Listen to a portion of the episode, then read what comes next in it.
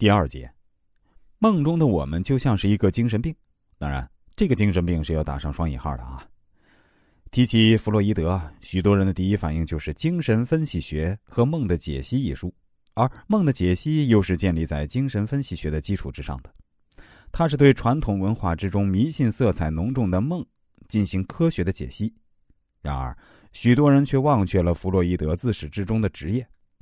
那就是精神病医生。他的精神分析学和梦的解析都是建立在他为病人进行治疗的整个实践过程之中的。许多人也许对这一节的标题感觉非常的诧异，实际上这的确是一种事实。为什么这么说呢？很简单，大家可以想一想自己曾经做过的梦，会发现许多的梦是那么的离奇古怪，甚至完全可以说是荒诞不经、几近疯狂的。我们说过，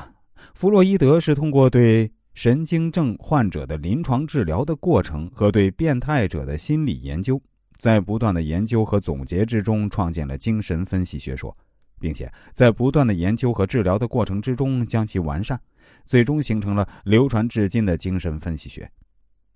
弗洛伊德在创建了精神分析学之后，将其用于治疗患有心理疾病的人，主要方法就是通过和病人进行谈话，然后从谈话之中。抓住患者无意间泄露的和他想要知道的东西，再结合哲学、文学等各种各样的知识，对患者进行治疗。既然弗洛伊德在创建了精神分析学之后，依然选择用其治疗精神病和患有心理疾病的患者，那么我们是不是可以将自己看成是心理医生，而梦中的自己就是那个患有精神病的患者呢？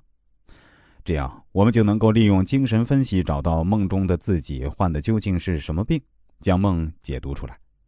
当然，我前面也说过，我在给顾客解梦的过程中啊，也会运用我们中国的易经文化知识以及周公解梦的知识，并不是说来找我解梦的人都是精神病患者，绝对不是的。实际上，大部分来找我解梦的顾客呢，都是非常正常的人，甚至还有很多智商超群的人。当然。我这里所讲述的内容呢，还是要尊重弗洛伊德的原意。